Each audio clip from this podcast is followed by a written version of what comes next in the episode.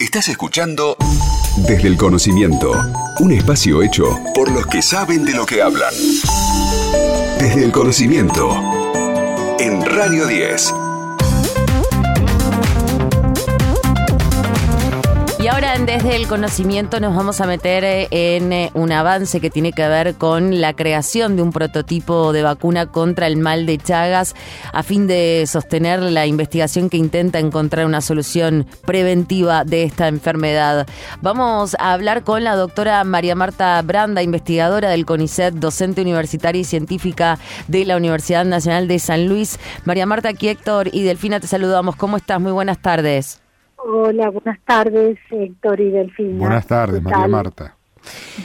Buenas noches para mí. Buenas este noches, ¿no? Porque está en España, Está en España. Estoy en España, sí, sí. ¿Tiene, ¿Tiene que ver con este trabajo este, en que esté trabajando, digamos, allí o, está con otro tipo de actividad?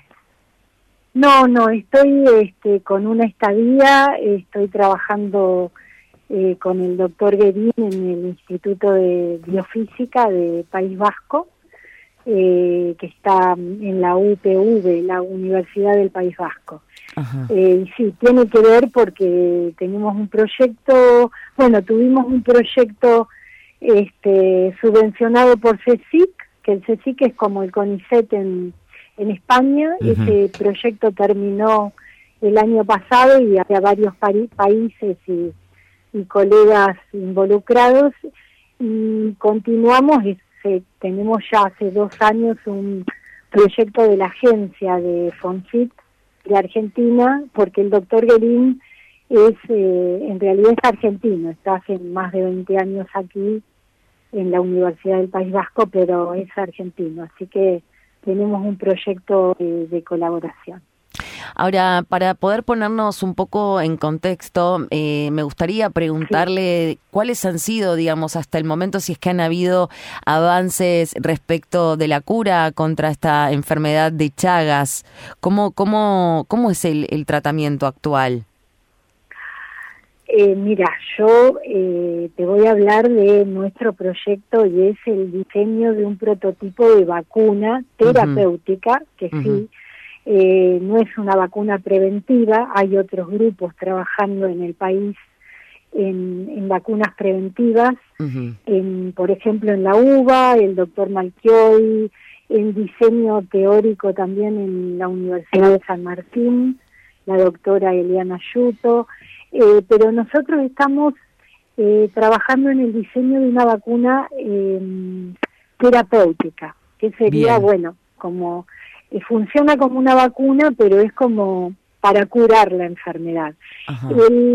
los avances son puramente teóricos. Nosotros eh, lo que queremos postular es eh, un prototipo de vacuna, pero que tiene que llevarse después al laboratorio, eh, fabricarse, digámoslo entre comillas, porque es, se realiza en forma recombinante genética, y después tiene que ir a pruebas en, en, animales, en células eh, vivas y por último pasar a la etapa clínica. Estamos en el comienzo del, del diseño. Tenemos avances, eh, nosotros trabajamos en un tipo particular de vacunas que es en base a, les voy a contar un poquito de qué se trata, VLPs, que son virus like particles, son partículas tipo virus, eh, y entonces lo que usamos, que también se fabrican en laboratorio, son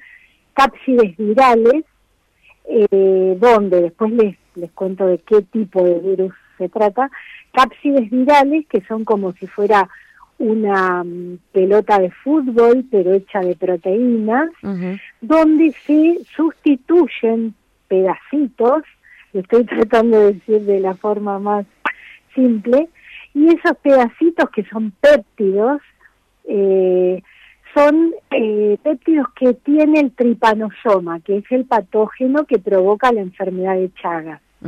Y el, es el patógeno que está dentro del, de los organismos de las personas enfermas.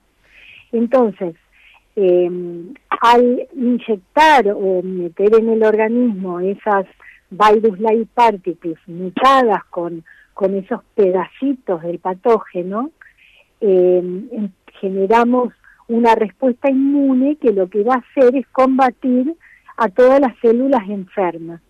Este tipo de vacunas eh, terapéuticas también, eh, bueno, se están diseñando aquí en el grupo del doctor Beguerín contra leucemia mieloide aguda, eh, también este, han comenzado con melanoma, que también es otro tipo de cáncer. Em, y bueno, la idea es hacer eh, una vacuna contra el Chagas eh, a partir de estos virus-like particles. Les cuento por las dudas, porque la gente enseguida se piensa que se le van a meter virus al organismo y eso puede ser peligroso. En primer lugar, estas cápsides virales son de virus eh, de insectos, son unos virus que solamente atacan a las vinchucas. Y en segundo lugar, que ni siquiera le harían daño a una vinchuca porque son la cápside sin el genoma, es decir, que no puede reproducirse, porque no tiene el genoma adentro de la cápside. Solamente se usa esa cápside viral como carrier o como portador de, estos péptidos, eh, porque bueno, porque ya de por sí despierta una respuesta inmune y por eso este, es mucho mejor que otros tipos de vacunas. Eh, ya hay vacunas contra malaria, contra el virus del papiloma humano, hepatitis B y E, y hay una nueva de canadiense contra el COVID, este que utiliza este este tipo de mecanismo. de, de sí es este tipo de vacunas basadas en en partículas de virus. Usted hablaba recién respecto, porque eh, lo del Chagas nos sirve de alguna manera también como disparador, porque este es un mal que, que lleva realmente muchísimas décadas sin que se le haya encontrado alguna solución, y uno se pregunta si estuvo desatendido ¿no? Por, por, por el Estado, por quienes tienen que tomar la decisión, o este, si los investigadores no han tenido el apoyo correspondiente, o efectivamente es tan complejo poder solucionarlo. Pero por otro lado, también esto de que ustedes puedan elaborar vacunas terapéuticas de estas características, eh, hace que también uno tenga la esperanza de que se siga avanzando en ese terreno, como usted decía recién, el estudio que se está haciendo sobre los melanomas, porque ya hay algunos tipos de cáncer sobre los cuales hay vacunas en estado muy avanzado. Sí, sí, sí, se está utilizando este la cura por parte de, bueno, las nuevas quimioterapias, no son exactamente quimioterapias, son eh, también con desarrollo de inmunología, sí, exactamente. Eh, con respecto a lo que dijiste antes del Chagas, sí, exactamente, hace más, más de 100 años que se conoce y que se viene estudiando eh, y que aún hoy hay, ni siquiera los medicamentos son eficientes o totalmente eficientes. Claro. solamente en niños menores de 8 años es es efectivo eh, los medicamentos y además tienen muchos efectos secundarios. ¿Qué, qué, eh, tipo de efectos tienen?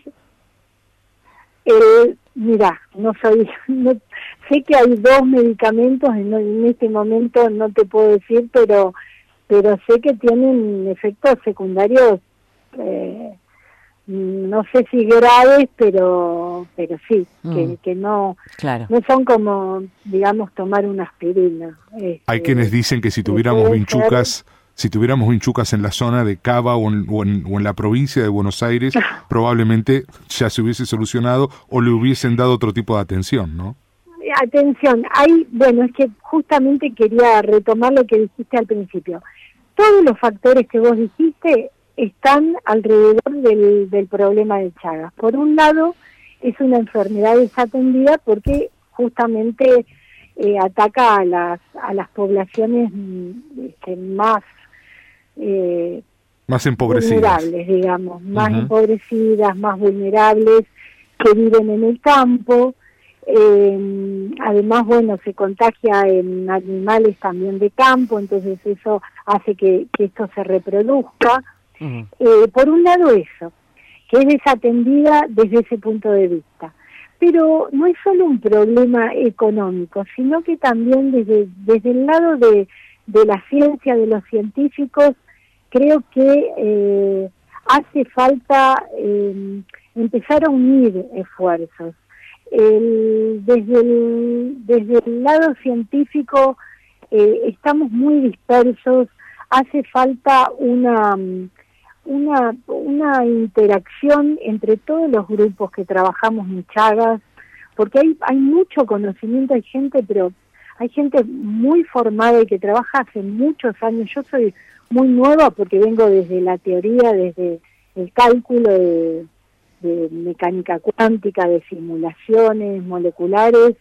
Este, soy muy nueva en, este tema de diseño de vacunas, pero hay, hay gente de bioquímica, de farmacia, de medicina, hay gente muy formada, pero estamos muy dispersos, tanto en la Argentina como en toda Latinoamérica. Nosotros trabajamos con eh, gente de Paraguay, de la Universidad de Río Grande do Norte, de Natal, eh, bueno, tenemos eh, colegas, bueno, de Venezuela, pero que está en este momento en Paraguay también, pero pero estamos, yo creo que hay que aunar esfuerzos, no no es solo un, un tema económico, sino eh, empezar a decir, bueno, tenemos que tener más congresos alrededor del Chagas, empezar a interaccionar. Hay gente que conoce este, mucho de, respuesta inmune, de cálculos teóricos, de inmunología, de, de, de, utilización de animales o de células, de prueba de vacunas. Hay de todo, pero estamos muy dispersos. Entonces, sería fundamental que empecemos a trabajar en, en, conjunto. Eso es, es otra de las... Ah, bueno, y otra muy importante que me olvidaba es que el tripanosoma crucis, que es el, el, patógeno, es muy complejo, tiene tres etapas, cuando entra en el organismo tiene una forma, cuando eh, pasa de la sangre y se mete en la célula, pasa por una segunda y después se afianza con una tercera, se llaman eh, amastigote, pimastigote, pero bueno, no, no tiene importancia los nombres, pero es una enfermedad muy compleja, hmm. porque este, este tripanosoma va cambiando, va mutando muchísimo. Entonces, tampoco es fácil, no se puede abordar con vacunas como las que se han hecho antivirales contra el COVID, es, es diferente, se tiene que abordar con nuevas metodologías. Sabemos que... Es semejante al de la malaria, por ejemplo. sí. sabemos que, que, se viene todavía un proceso largo de distintos tipos de estudios clínicos, eh, de procesos de larga duración. Eh, ojalá estemos en contacto y tengamos buenas noticias. Doctora, le agradecemos muchísimo por este contacto. Bueno, a ustedes, muchas gracias por, por difundir, por darle visibilidad a este tema. Muchísimas gracias. Un abrazo enorme. Adiós. Estás escuchando Desde el Conocimiento con Delfina Cianamea en Radio 10.